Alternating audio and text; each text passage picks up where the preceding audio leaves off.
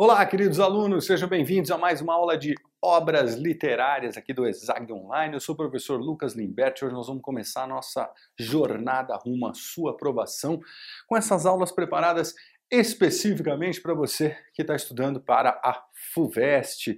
Né? Então, um olhar específico para a lista de obras da FUVEST, que para 2022 tem ali nove obras, é isso aí. Então, nós vamos começar com a primeira.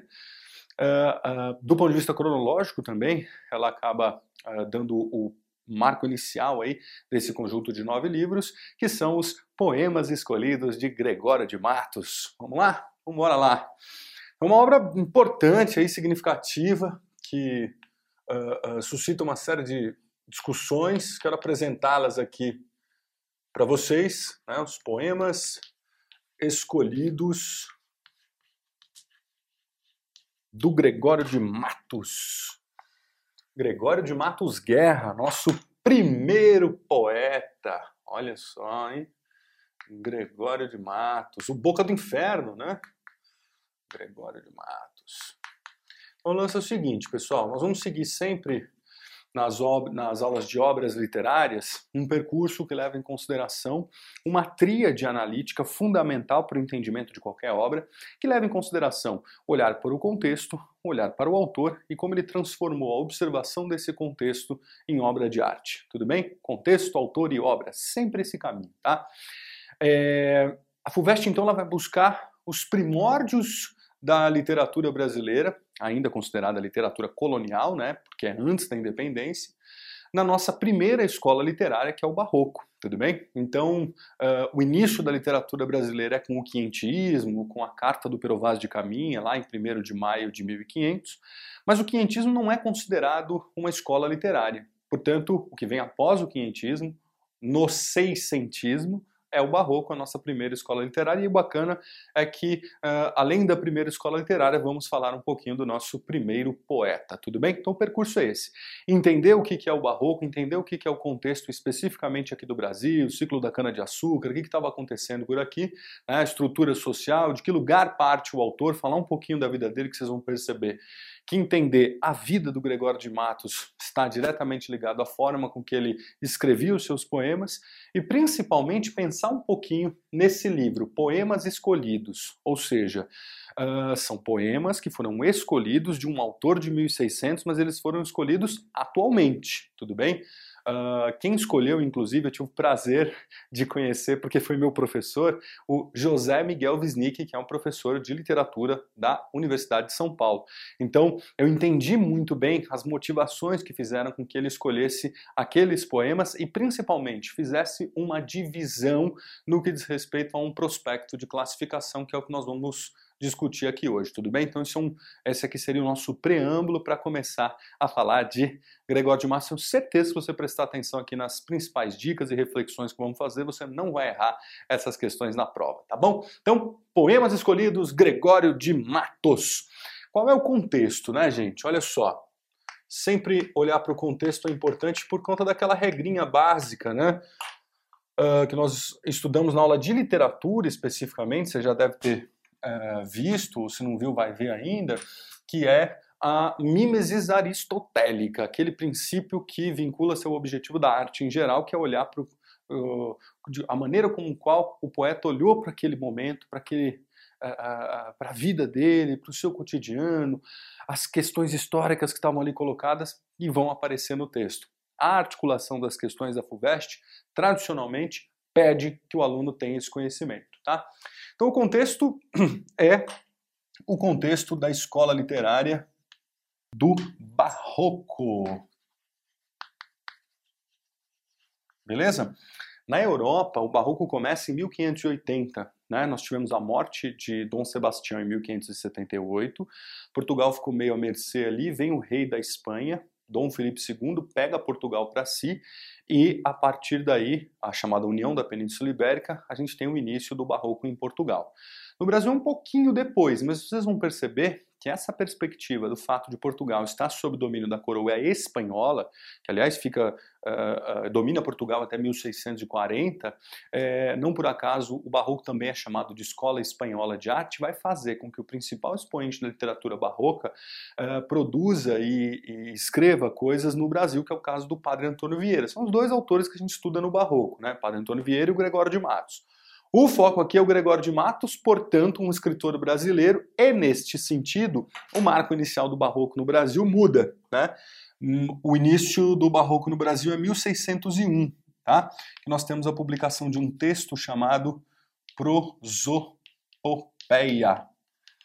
Tudo bem? Que é o texto de um escritor chamado Bento Teixeira, isso aqui só para localizar é, vocês no tempo.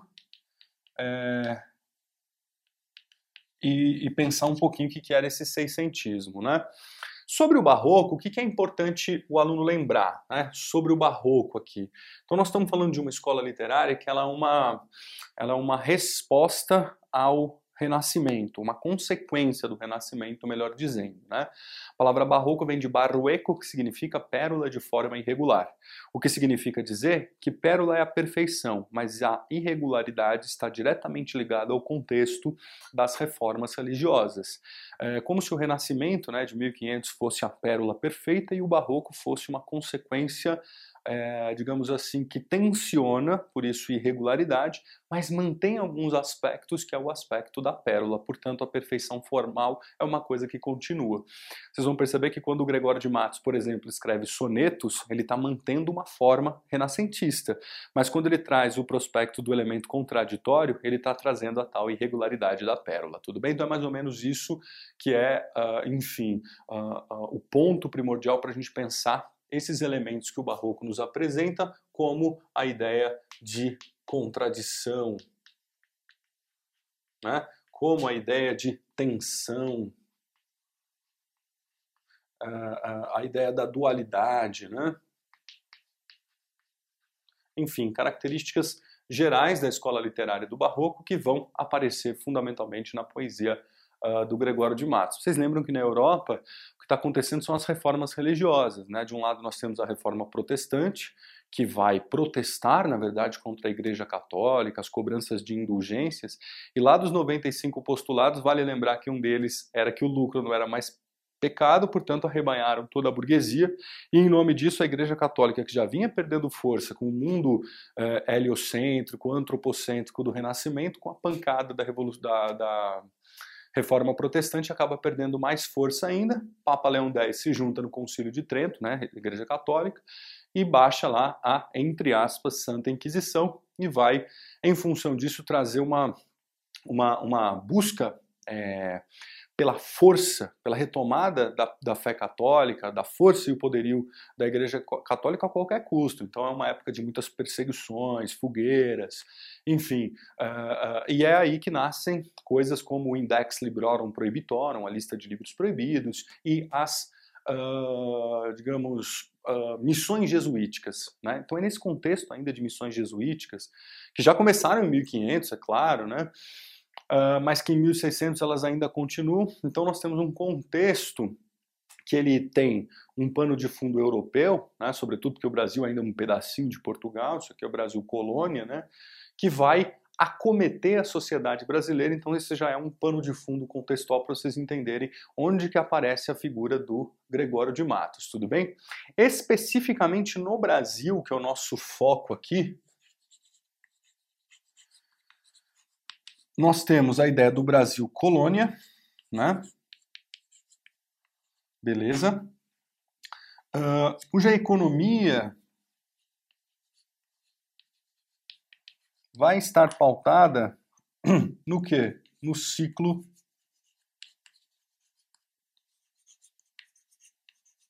da cana-de-açúcar. Ah, Lucas, mas é importante eu saber isso? Muito importante.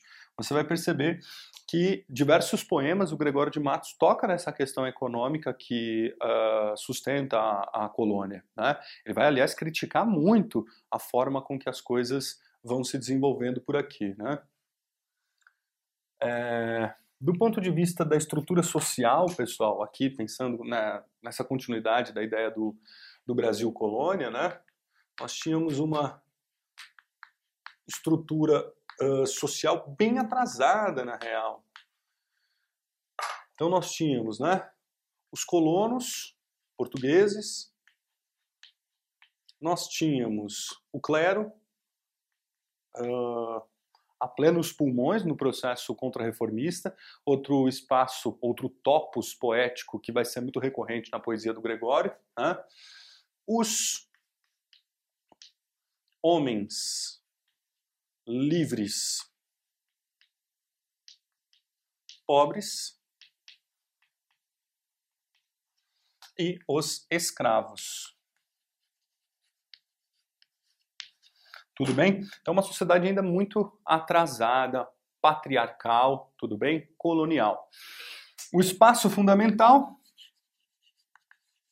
que aliás diversas vezes o Gregório vai trabalhar, inclusive personificar, é a Bahia. Tudo bem? Ele fala diversas vezes da Bahia, em especial Salvador, que era nada mais, nada menos que a capital do Brasil no período. Tudo bem? Então, ó, só que nesse momento da aula nós já temos informações de suma importância que se o aluno levar enquanto instrumentalização para resolução, interpretação e análise dos poemas escolhidos do Gregório de Matos, vai te ajudar muito nessa ambientação, tudo bem? Então nós estamos falando da capital do Brasil, do ciclo da cana-de-açúcar, de um Brasil colonial completamente tensionado, né? Diziam que era o fim do mundo aqui. Uh, mas uh, pautado numa estrutura social que de longe representava o que de fato acontecia na Europa desenvolvida. Né? Mas nesse sentido, o que começa a acontecer, eu quero que vocês tenham essa, uh, uh, essa perspectiva, enfim, tenham essa noção, é o seguinte: uh, mesmo em 1600, né, o que está acontecendo? Nós já temos um país que recebe a chegada dos portugueses há pelo menos um século.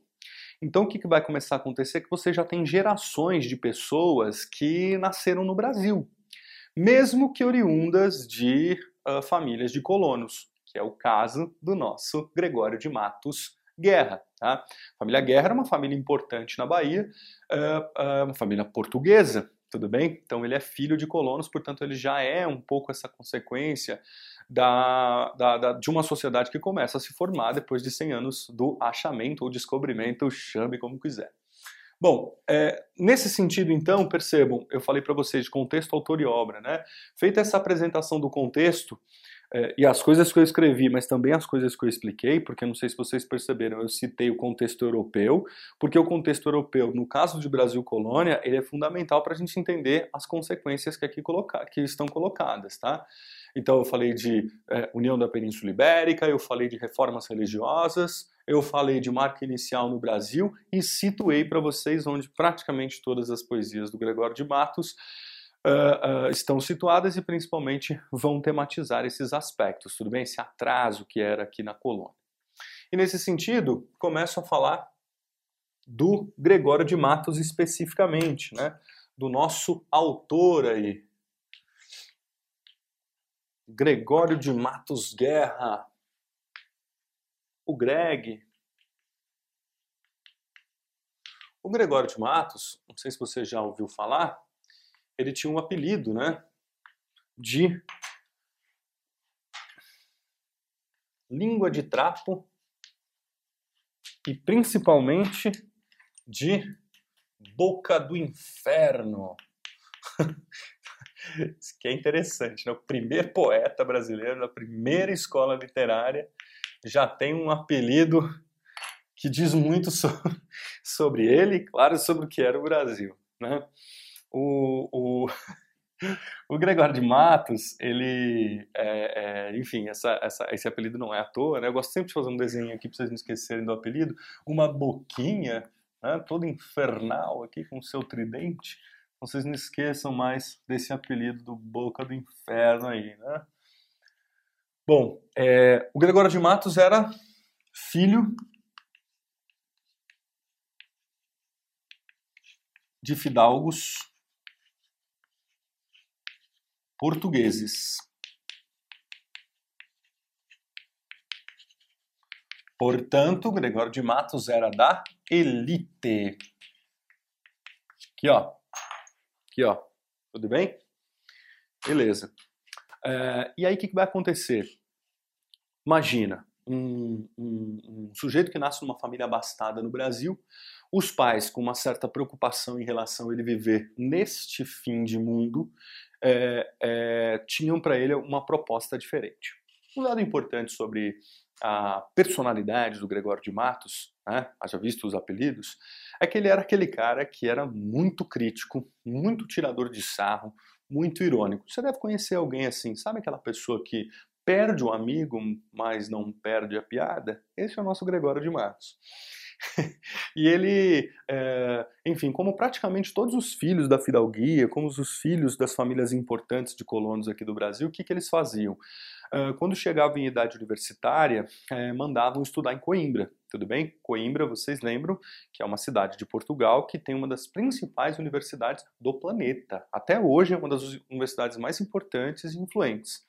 Nós não tínhamos cursos de letras especificamente, que seria um caminho aí, né, em que os escritores uh, atualmente acabam seguindo ou uh, seguindo também, né? Nesse caso, as letras, a literatura era enfim, conteúdo do curso de direito. Então você vai ver que existe uma tradição de escritores do Brasil, inclusive, em especial uh, da, da, literatura anterior à chegada da família real, portanto eu estou falando aí de barroco, arcadismo, enfim, são escolas literárias em que praticamente todos os seus membros, os seus autores, seus representantes, só foram estudar direito em Coimbra. Então, é um curso que você vai perceber que é bem, enfim, repetitivo. A gente só tem essa mudança em relação aos, às formações dos nossos escritores depois da chegada da família real, que trouxe consigo o processo civilizatório, civilizatório e a instauração das primeiras universidades aqui no país. Tudo bem? Então, ele vai estudar direito em Coimbra. Então, do ponto de vista aí da, do entendimento da sua biografia, lembrar que ele vai fazer direito na famosa Universidade de Coimbra. Claro, em Portugal. Quando o Gregório vai para Portugal, ele fica deslumbrado, né? Porque essa perspectiva que eu expliquei para vocês em relação ao atraso do Brasil era muito latente, né? Era muito forte. E ele chega lá, imagina, numa das universidades mais importantes do mundo, num período, olha que interessante, né? Organiza na sua cabeça os séculos. Imagina, 1600 é o primeiro século após toda uma explosão que foi o Renascimento em 1500. Então, 1500 marca o surgimento de uma sociedade que se desenvolveu muito do ponto de vista técnico, artístico, né? o desenvolvimento de uma série de teorias, a busca pela perfeição, a aritmética, a matemática, né? todos aqueles templos construídos por engenheiros formados nas melhores universidades. Enfim, nós temos todos os uma Europa que acabou de vivenciar a máxima experiência do homem como centro do pensamento, do antropocentrismo. Você tem, né, aquelas coisas todas, Galileu Galilei, Nicolau Copérnico, os grandes pintores, Michelangelo, enfim, Da Vinci, a turma toda que vocês conhecem do Renascimento. Então ele chega numa Europa que está ali respirando ares dessa turma toda que eu citei e que na literatura especificamente, que é o nosso foco, em especial em Portugal, acabara de vivenciar um espaço espaço em que circulava uh, o grande herói da uh, cultura e da literatura portuguesa, que foi Camões. Olha que interessante. O Camões, vocês lembram que ele pega lá o Dolce Stil Nuovo do Francesco Petrarca do Renascimento e aplica em seus sonetos. Então, se tem uma coisa, especialmente na fase lírica, né, o Camões tem aquelas duas fases, a épica com os Lusíadas e a lírica. Essa fase lírica do Camões, embora tenha é, versos medievais, é quando ele começa a escrever e usar os seus sonetos. Estes sonetos acabam virando uma espécie de escola daquilo que é, enfim, os pressupostos do barroco. Porque o barroco ele traz um tema contraditório, mas a estrutura é perfeccionista. Portanto, o Gregório de Matos vai se formar numa escola de pensamento que trazia, por exemplo, a ideia do soneto como um fundamento básico. A gente já vai falar da nomenclatura específica que isso vai adotar na poesia do Gregório, que é o cultismo. Você vai ver que é importante isso para a prova também. Mas é, é, pensa comigo, ele sai de um lugar completamente atrasado, chega em Coimbra, e, e, se lapida intelectualmente aos moldes de uma Europa que acabou de viver todo aquele desenvolvimento humano, científico e tal, que foi o Renascimento.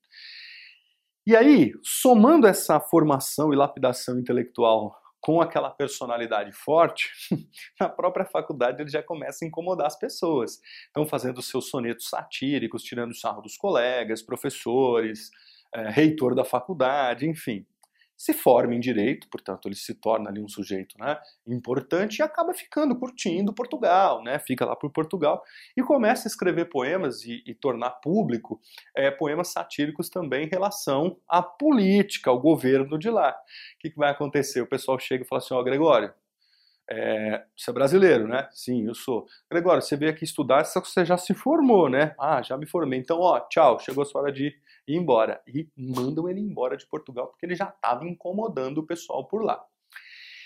Eis que ele volta para o Brasil, tudo bem? Então ele volta para o Brasil. E você imagina, né? Se ele já era da elite, uh, chegando no Brasil formado em direito na, na famosa Universidade de Coimbra, o que, que, vai acontecer? Ele vai começar a assumir cargos importantes. Né? O pai dele, na verdade, quer que ele vá para o seminário. Ele entra no seminário para se tornar padre. Mas não dá muito certo, né? Você tinha uma coisa que o nosso Boca do Inferno não tinha como característica era coisas do tipo celibato, sabe? Aí depois, beleza, saiu do seminário, vai se casar, né? E começa a trabalhar como diplomata. Olha só, né? Cargos importantes do Brasil. A grande questão, e esse é um ponto importantíssimo da minha história aqui, para vocês entenderem os encaminhamentos da reflexão que o Gregório vai fazer, é o seguinte, ó, presta atenção. você imagina Vamos pensar na, na, na, se fosse nos dias de hoje. Né? Tudo bem, hoje a gente vive um mundo globalizado, a internet está aí, você pode visitar qualquer país do mundo com o Google Maps, né?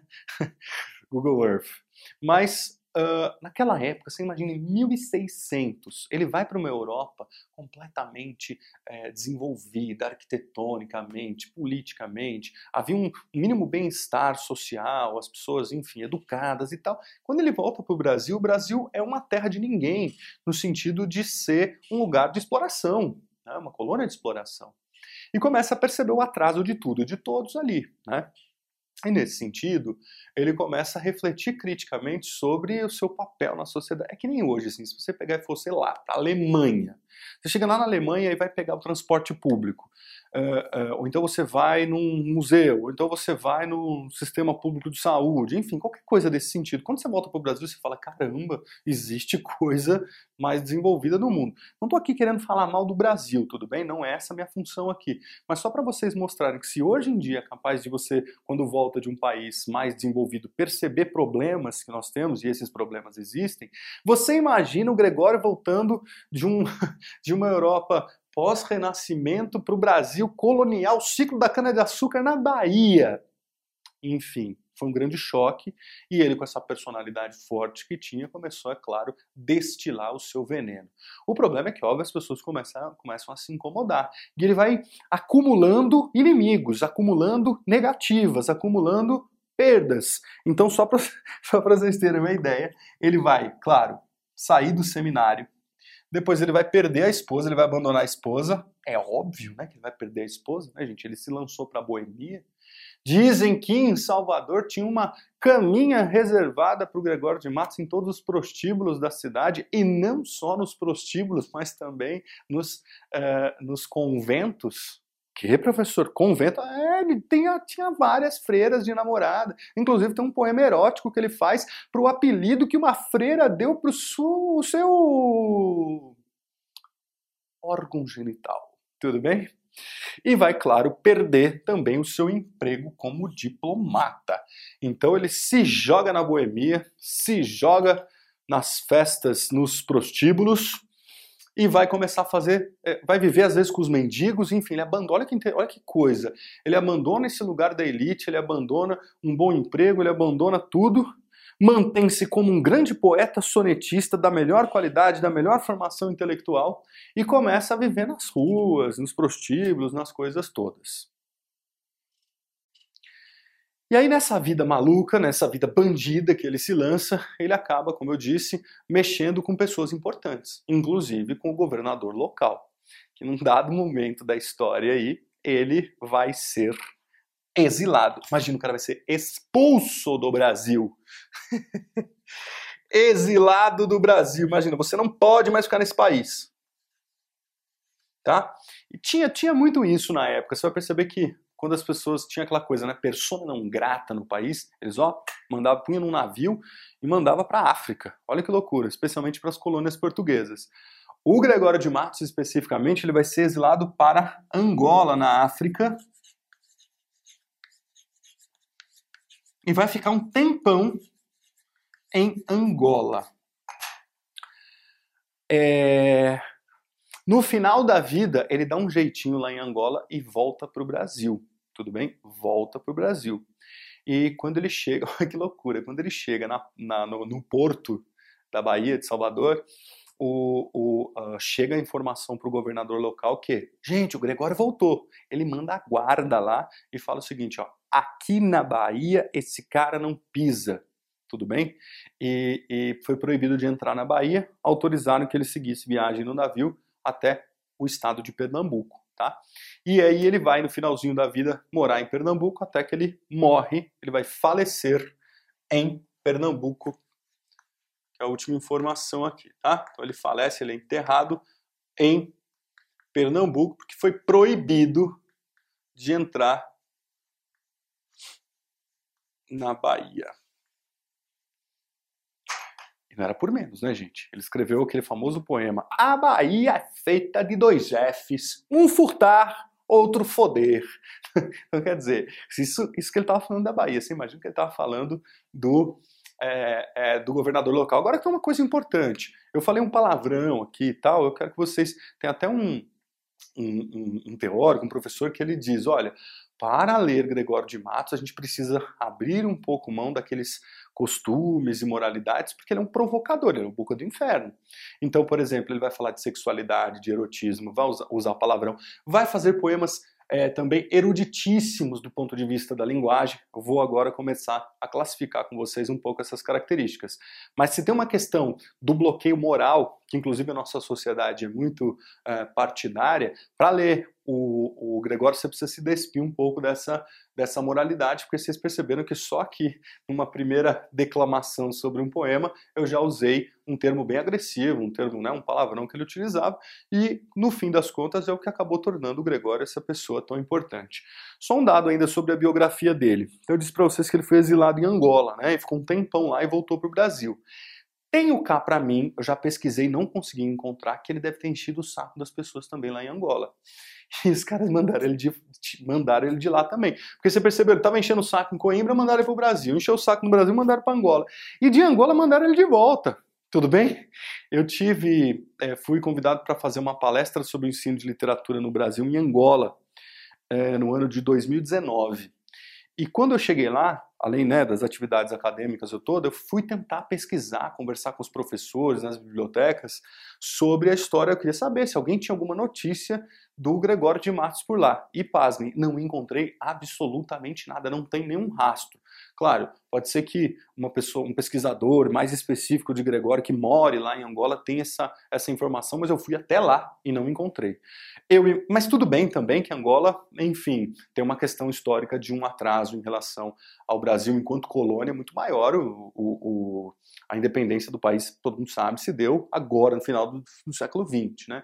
Mas, de qualquer forma, é, me parece que ele é um sujeito que costuma ser persona não grata em todos os lugares que ele passou, e, ao meu ver, também é justamente essa perspectiva da é, é, da sua personalidade, personalidade, claro, que aparece nos poemas, que é o que vai dar conta aí de sustentar os temas abordados, mas também, pessoal, uh, aquilo que a crítica, aquilo que o cânone, aquilo que a FUVEST justificam como qualidade de um bom escritor, né? Qualidade de um bom escritor do nosso primeiro poeta brasileiro. Tudo bem? É, agora, o que, que eu vou fazer com vocês? Eu vou mostrar como toda essa explicação, como todo esse contexto, como toda essa história da vida do cara aparecem nas obras, que é exatamente o que vocês vão ter que fazer. Na hora que estiverem lendo os sonetos, não pode deixar, não só os sonetos, né, porque tem outras formas é, poemáticas, não pode deixar de levar em consideração tudo que eu expliquei até agora sobre o contexto e sobre a vida do cara, tá? É, uma dica, uma dica importante, pensando aí nas últimas provas, no aparecimento de Gregório de Matos nos vestibulares, é o seguinte: normalmente a, a, o comando de questão, né, a maneira com que os enunciados modulam e articulam a avaliação do aluno do vestibular, é, pede para você classificar a poesia dele. Tá? Então você vai ter que ler e classificar. Portanto, você precisa saber quais são as classificações que ela tem, que é o que nós vamos fazer agora. Presta atenção nessas dicas. Olha só. É, tem uma coisa do Gregório, é que parte, parte significativa de sua obra é cultista. Vamos, o aluno precisa saber isso, tá? Você que está estudando precisa saber isso. Uh, quando, quando a gente fala do barroco, nós temos um estilo de produção ali, certo? É, o, um, uma das questões estilísticas, essa ciência que estuda o estilo de produção, uma vez que trabalha com elemento contraditório, ela vai ter dois caminhos. Uma é a literatura conceptista e a outra a leitura, literatura cultista, tá? São modalidades proporcionalmente inversas que se completam na noção do contraditório. O conceptismo, também chamado de quevedismo, que é uma influência de um poeta espanhol chamado Quevedo, ele não traz preocupação formal e a argumentação é intelectual. É aquilo que se faz com o padre Antônio Vieira. Já o Gregório de Matos é cultista, porque ele traz uma preocupação formal, mas temas que são muitas vezes de caráter filosófico subjetivo cultismo ou gongorismo. Pode aparecer essas duas uh, perspectivas. Gongorismo, é, enfim, uma influência ali do poeta espanhol Luís de Góngora, tá? Então, por que parte significativa? Tá? Porque parte significativa da obra do Gregório cultista vão ser, presta atenção nisso, gente, os sonetos fusionistas. O que significa soneto fusionista? Presta atenção. É a grande materialização daquele exemplo que eu dei da pérola de forma irregular. Se o Caravaggio, por exemplo, que é o pintor barroco, traz toda a experiência formal do Renascimento, entende? Que é a escola, escola artística, literária anterior, então ele pinta tão perfeitamente quanto o Michelangelo, até com um hiperrealismo mais acentuado. Então, na forma, o barroco é muito parecido com o renascimento. A diferença, no, no caso do Caravaggio, é que a pintura vai tematizar o quê? As problemáticas do mundo barroco, que é a sacralização do discurso. O tema sacro fundamentalmente colocado ali, as cenas bíblicas, tudo bem? O jogo de claro e escuro, que o Caravaggio chamava lá de técnica do chiaro escuro, né? o claro e escuro em italiano.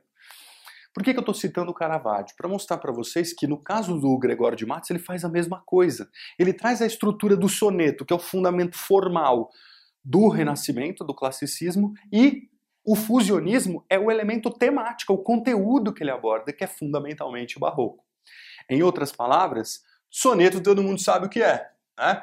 estrofação 4433, totalizando 14 versos, metrificação do decassílabo, esquema rímico ABBA, ABBA, com variação nos tercetos, CDC, CDC, CDC inverte, DCD ou CD, CD. Beleza? Conceito do soneto formal. Agora, a novidade do ponto de vista barroco é que esta progressão semântica tem o tensionamento dos contrários. E você vai perceber que ele sempre apresenta duas coisas opostas e funde essas duas coisas. Por isso, o fusionismo. Então, o soneto fusionista, do ponto de vista temático, ou seja, o conteúdo abordado nos sonetos leva em consideração uma tese. Na sequência, o contrário da tese, a antítese, né? a antitese. E, por fim, a fusão.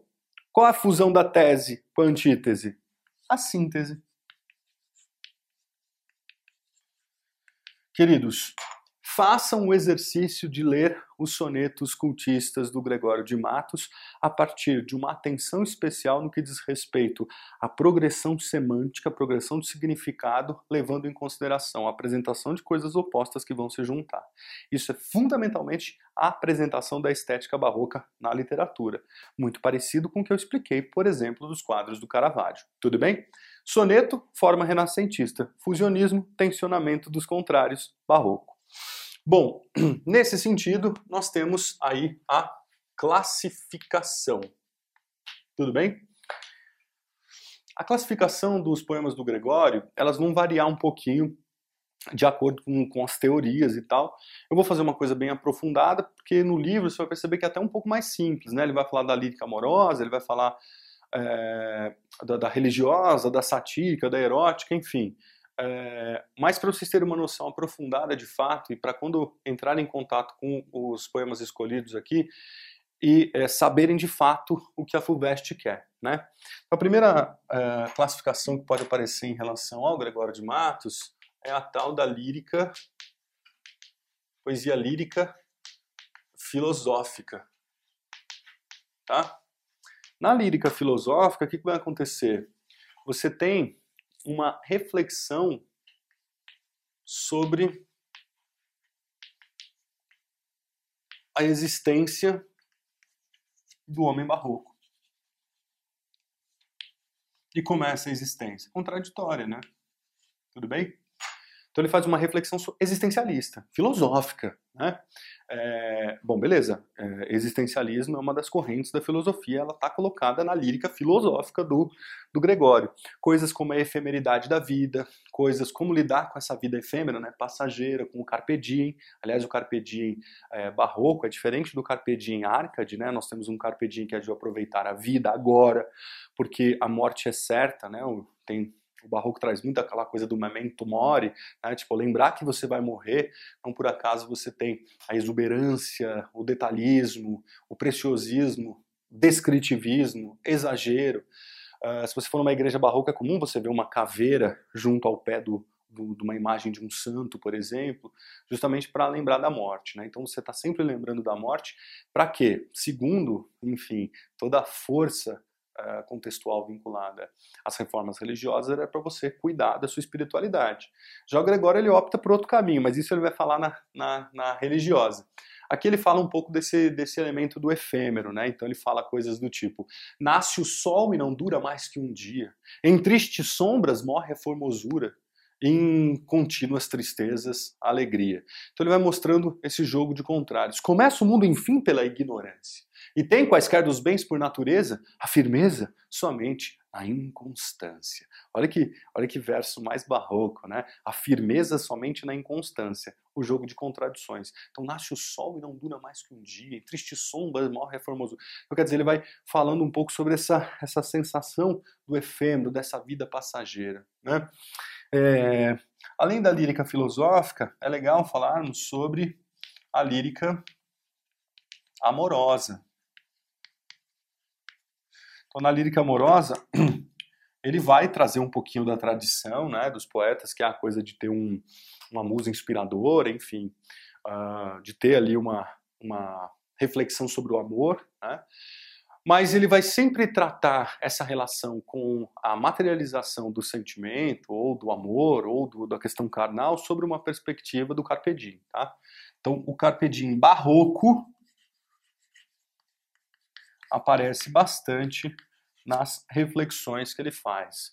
Né? Ele faz um jogo de comparação entre a musa ideal, a musa sentimental e a musa carnal. Angélica no nome, anjo na, na, na cara. Né? Então ela, é, a moça, ou então coisas do tipo, é, é, vamos aproveitar a aurora da nossa vida antes que tudo se torne em cinza, em pó, em nada. Então vamos aproveitar a juventude antes que a gente morra, né? Então vamos aproveitá-lo agora. É quase como um poema chaveco aí, mais ou menos. Né? Tudo bem? Além disso, nós temos a poesia religiosa, tá? Aqui o aluno tem que tomar um pouco de cuidado, porque quando a gente fala em religiosa, parece que nós estamos falando de uma, de uma classificação de um poeta que era religioso. Ao contrário, ele era um grande crítico do clero, né? ele abandonou o seminário, ele, é, enfim, ficava cortejando as freirinhas. Né? Então, aqui o que, que ele vai fazer? Uma coisa bem interessante. É como se ele fizesse uma coisa mais ou menos assim. Tá? Imagina Deus no céu e imagina o homem na terra. Né? Beleza. Uh, ele vai nos dizer que existem dois caminhos para se chegar a Deus. Então, um caminho seria a, a religião, o religare né, da religião. A palavra religião vem de religar, religar o homem com Deus. E um segundo caminho, pessoal, que é exatamente o que ele vai optar, por isso foi excomungado da igreja, é o pecado. Olha que interessante. Então, um sujeito que opta por este caminho aqui para se chegar a Deus. Tudo bem? Então ele vai fazer uma crítica ao clero. Porque no fim das contas ele aponta que o clero é uma, uma organização humana associada num conluio de poder com a monarquia, no, uh, de um lado né, o domínio monárquico e do outro o domínio é, ideológico, no fim das contas, colocar as pessoas à mercê de um processo que era uma recuperação de poder, se vocês lembrarem, que a ampliação de fé cristã era uma, na colônia, né, no caso do Brasil, nas Américas de forma geral, né, era uma das consequências da Inquisição, ou seja, uma retomada de poder católico frente à, à ascensão dos protestantes, ele vai perceber claramente essa relação aqui, sobretudo quando ele percebe uh, o pecado dos próprios padres, quando ele percebe né, as, as quebras de celibato, ele que tinha diversas namoradas freiras, e a gente sabe que freira não pode se relacionar, entre tantas outras coisas, mas principalmente a coisa do poder. E aí ele faz uma reflexão que eu acho bem interessante, apesar de é, bem provocadora, que é utilizar as palavras de Jesus, utilizar as palavras bíblicas, né, a noção da ideia de Deus contra Deus. Olha que, olha que interessante, que crítico, né? Ele dizia assim, olha, Diferentemente das pessoas que procuram a religião para chegar a Deus, eu procuro pecar. Por quê? Quanto mais eu peco, mais Deus tem que se preocupar comigo. E outra coisa, se Deus nos ensinou, né, se Jesus nos ensinou o perdão, é, quando eu morrer, Jesus terá que fazer aquilo que ele nos ensinou. Portanto, se ele nos ensinou a perdoar, vai ser a grande chance dele perdoar todos os meus pecados. Quer dizer, é, tem lógica, mas que era provocado. Se até hoje isso é provocador, você imagina em 1600 na Bahia, né? Em, plena, em pleno contexto ali, é, enfim, consequente da, da Inquisição. Tem um poema dele que ele fala: Jesus Cristo nosso Senhor. Ele fala assim: ó, pequei, Senhor, mas não porque hei pecado de vossa alta clemência me despido. Eu sou a ovelha desgarrada. Cobrai-a e não querá, ó, pastor divino, perdendo, perder da vossa ovelha a vossa glória. Olha só o que, ele está dizendo. Ó. É, é, é, eu pequei, Senhor, eu sou um pecador. Né? Mas não porque quero me despir da vossa alta clemência. Eu não quero tretar com você. Eu não quero, eu não quero me. Eu não tô, eu não pecando porque eu tô de mal de você. Não tô me despindo da sua clemência. Eu tô pecando porque eu sou humano, enfim. É, mas como você afirmou na Sacra História, ele fala assim para Deus, né, para Jesus. Como você afirmou na Sacra História, Deus tem que correr atrás dos pecadores e fazê-los convertidos. Portanto, eu sou a ovelha desgarrada. Cobraia e não queira, pastor divino, perdendo a ovelha a glória. O que, que ele está querendo dizer? Não queirar, não, não, não, porque se ele sair por aí é, é, pecando e Deus não for atrás dele para recuperá-lo ao rebanho, ele vai dizer assim: Eu vou sair por aí queimando o seu filme. perder na vossa ovelha a vossa glória é meio isso, ó. Você vai perder em mim a tua glória, a tua moral. Tudo bem? Então, é óbvio que a igreja não ficou nada contente com essa postura em sua poesia religiosa. Tudo bem? Depois nós temos ainda uma classificação, que é a classificação satírica. Em sua poesia satírica, o que, que acontece? Nós temos uma crítica né, ao governo, à elite, tá? E tem uma coisa dele fazer um jogo de personificação da Bahia. Tudo bem? O que, que significa isso? Ele trata a Bahia como se ela fosse uma, é, é, uma pessoa, né? Ela, ele usa ó Bahia, né, como se ele estivesse chamando, usando um vocativo, né, pensando gramaticalmente aqui, para conversar com a Bahia. Triste, ó Bahia, ó quão dessemelhante estais, ele diz, né? Bahia é feita de dois Fs, essa coisa toda. E em relação aos governantes, ele vai, enfim, baixar descer a porrada, tudo bem? Criticar das mais diversas formas.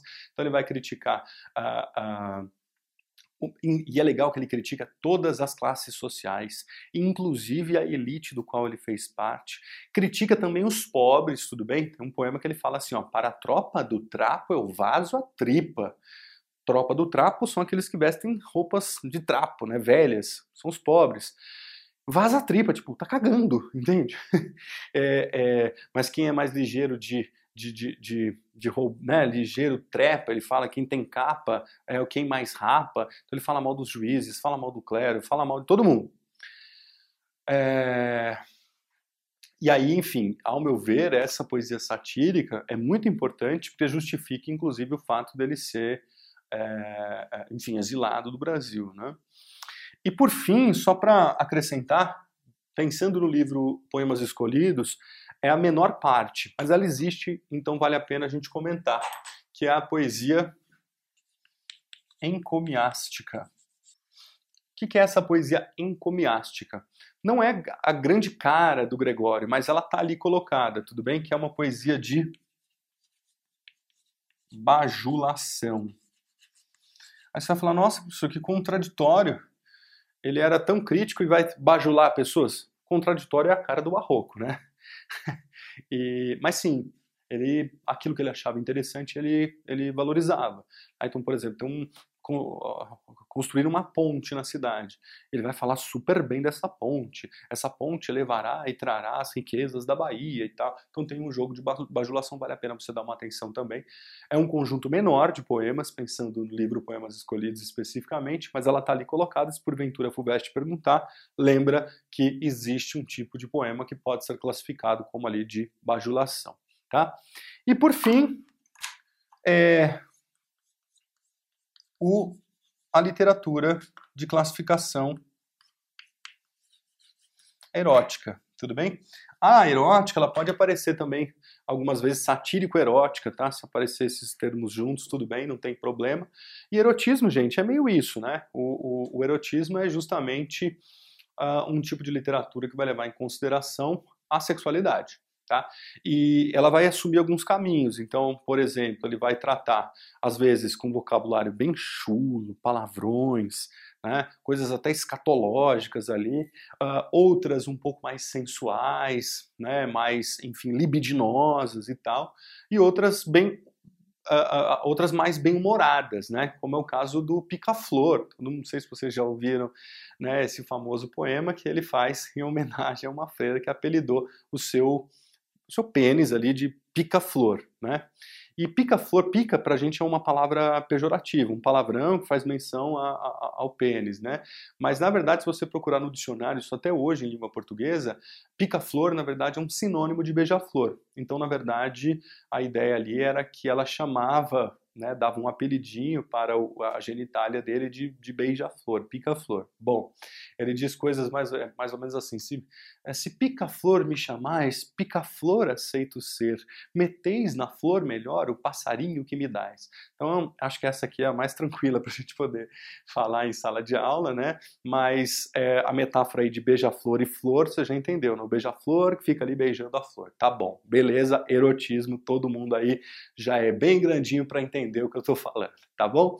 Então, no fim das contas, pessoal, o, pro, o, o, a minha proposta aqui de reflexão com vocês é, claro, vocês vão ter que ler o livro, mas eu tenho certeza que a leitura do livro, a leitura dos poemas, levando em, cons em consideração o contexto, tudo aquilo que eu falei sobre o que era a escola literária do Barroco os aspectos históricos, a biografia desse sujeito que abdica, no fim das contas, é, da, da, da, da, sua seu lugar de elite, aquelas coisas todas, e vai, enfim, para o escracho total, e uma atenção toda especial a, esse, a essa classificação, que, ao meu ver, é como se articulam as questões da FUVEST, tudo bem? Quero ver todo mundo na USP ano que vem, hein, gente? Espero ter contribuído aí da melhor forma com essa aula especial sobre os poemas escolhidos uh, pelo professor José Miguel Wisnik do nosso primeiro poeta Gregório de Matos. Então é isso, um beijo no coração de todo mundo e até a próxima. Valeu!